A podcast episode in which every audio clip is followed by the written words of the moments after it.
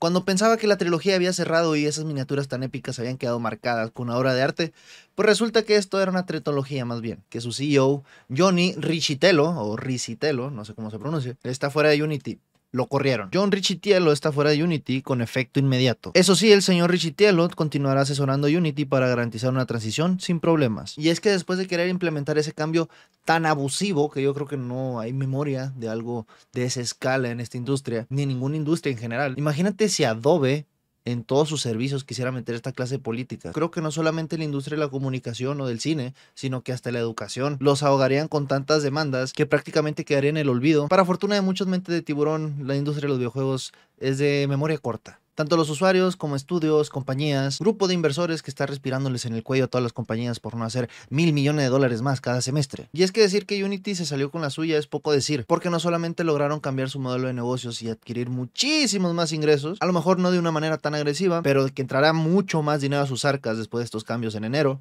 lo hará. Y lo único que estamos pidiendo es que a John Richitiello le dieran cuello, en sentido figurado obviamente. Era lo último que le quedaba a Unity, a pesar de dar unas disculpas a medias, de no afectar no solamente a los nuevos productos, sino a los productos que ya existían, de básicamente darle espalda, pararle del medio y poner en jaque a todos los estudios y juegos indie. Que si algo positivo salió es que muchísima gente conociera a más herramientas o más motores y eso ayudará a acelerar no solamente la optimización, sino la calidad y la facilidad de utilizar estos nuevos motores. Cosa que pues obviamente les conviene, pero también le ayuda a los demás en la industria. Cosa que ya los desarrolladores de videojuegos nos confirmarán. Ya despidieron por fin al mismo güey que se le ocurrió la idea de cobrarte por balas en un juego. Ganamos, ¿no?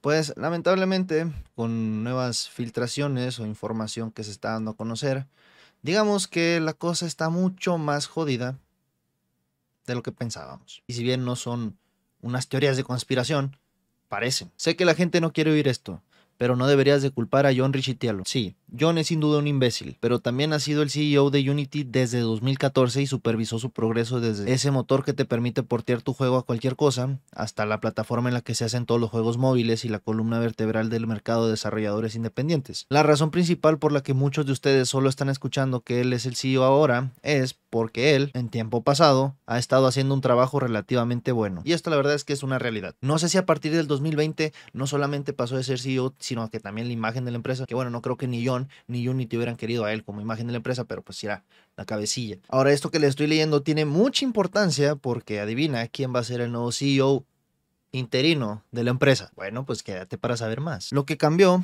es que en 2020 Unity salió a la bolsa de valores y un montón de cabezas de mierda compraron su lugar en la junta directiva de Unity. En última instancia, el CEO trabaja para la junta por lo que cuando estos nuevos jefes le dicen que haga algo autodestructivo, lo hace. Recuerdo haber mencionado algo al respecto y también haber escuchado a otras personas decir que esto era una teoría de conspiración. Parece ser que sí es cierto. Porque si bien es cierto que John Richitello es una máquina para sacarle dinero a sus consumidores, es lo que parecía más en papel lo más ilógico ponerlo en el núcleo de una parte importante de la industria. Entonces no solamente es la cuestión monetaria, sino también es poder. Pero sí, es una duda que yo también tenía.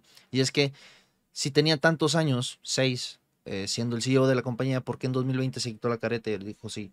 a estafar. Estos son los nombres de los que deberías hablar en lugar de John. Tomer Barsiv, Ruelof Bota, Egon Burban. Estos tres personas son miembros de la junta directiva. O sea, ubicas en Evangelion que hay unas tablas así alrededor. Bueno, pues es la junta directiva.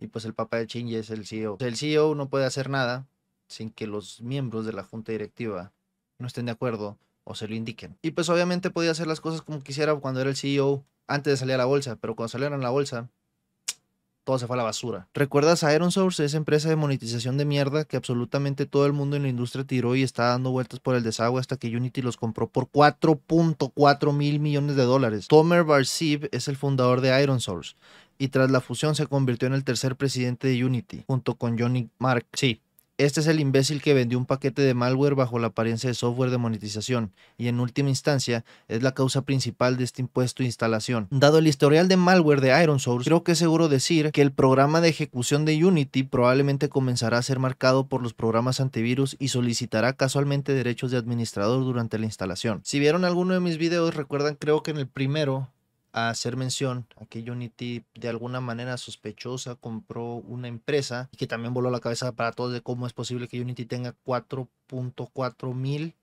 millones de dólares para comprar a una empresa que no parece que le ayude de nada. La forma en que Unity se infectó con Iron Source es que Sequoia Capital y Silver Lake se comprometieron a invertir 1.4 millones de dólares en Unity si el acuerdo se concretaba. Francamente, las matemáticas no cuadran para que Unity intercambie 4.1 mil millones para comprar una plaga de una empresa, solo para recibir 17 mil millones a cambio. Especialmente cuando una compañía rival de monetización móvil ofreció pagar a Unity 17 mil millones de dólares, a menos que esos mil millones de dólares fueran por el bien de las bonificaciones de la alta dirección, en cuyo caso todo esto tiene mucho sentido. Pero ¿quién demonios son Roloff Bota y Egon Durban? ¿Y por qué son nombres importantes? Roloff es director de Sequoia, Egon es el fundador de Silver Lake y ambos tienen vínculos con Elon Musk, lo cual es bastante obvio por lo rápido que se ha incendiado Unity. Yo les dije que se iban a ir para atrás, así que al parecer Elon Musk está ya metido en la industria de los videojuegos. Bueno, camaradas de él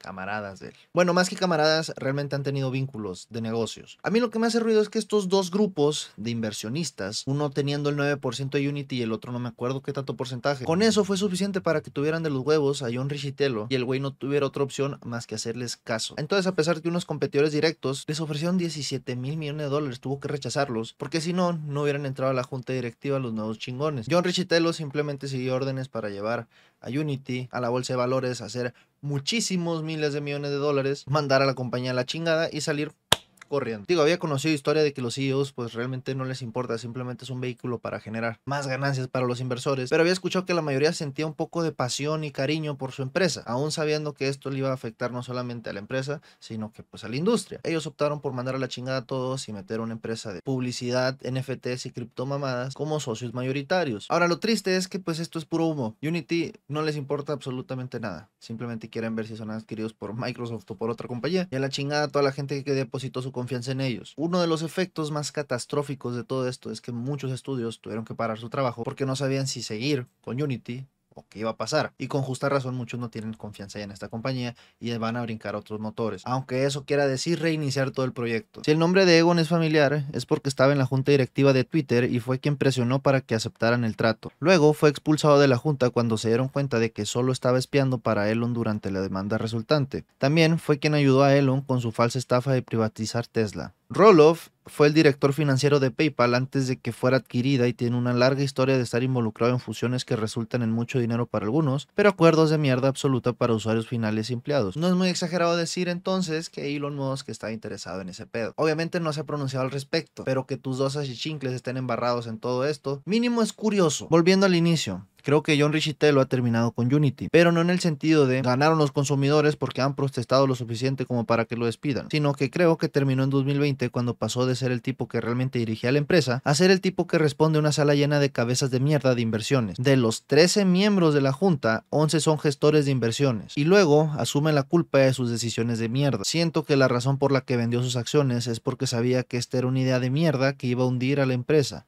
pero estos imbéciles no escucharon, así que cobró sus acciones y anunciará su retiro al comienzo del cuarto trimestre. No te sorprendas cuando Tomer Barsev sea nombrado como su reemplazo. Ahora lo curado es que este post, que le voy a dejar el link en la descripción, es escrito por un usuario de Reddit hace un mes y en efecto habla muy claramente de la situación de Unity, no solamente lo que se deja ver desde afuera, sino desde adentro. Como dicen siempre, Follow the money. Ahora, el vato estuvo cerca de atinarle. ¿Saben quién va a ser el nuevo CEO de Unity? Un forastero. James Whitehurst va a ser el CEO interino de Unity. Él es un asesor de Silver Lake, una firma de capital privado que posee alrededor del 9% de Unity. O sea, la teoría de que John Richitello era un chivo expatriado resultó ser verdad. Y eso explicaría el por qué no era lógico que a pesar de estar tantos años en la compañía, de repente fuera tan brusco con una decisión como esas y comenzara a vender todas sus acciones. Él sabía que iba a pasar y no quiero defenderlo, pero durar tres años sabiendo que tu empresa está en modo zombie y que básicamente tienes la soga al cuello, no debe ser nada agradable. Pero bueno, supongo que es el papel del CEO, ¿verdad?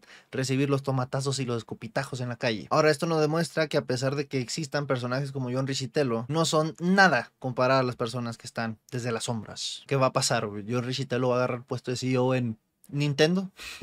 cuando vendan Unity a Microsoft, él va a ser el nuevo cabecilla, ¿no? De Xbox, cuando se vaya Phil Spencer a descansar. En fin, ¿qué nos extraña? Y más en una industria que se mueve tanto dinero que al final los cabecillas sean personas que no les importa nada más que cuántos millones de dólares más podrían hacer a pesar de que eso sería dispararse en el pie, porque mataría la industria no solamente los juegos móviles de celular, sino que a pesar de que los estudios AAA se están suicidando porque no pueden hacer un juego en 6, 7 años que esté bien optimizado, que tenga buen contenido y que tenga altas calificaciones en Metacritic, porque si no podría cerrar la empresa. No solamente eso, sino que la contraparte, desarrolladores indies, estudios, tenga una barrera de entrada mucho más alta. Para mí es una teoría confirmada. Eh, no sé qué pensar.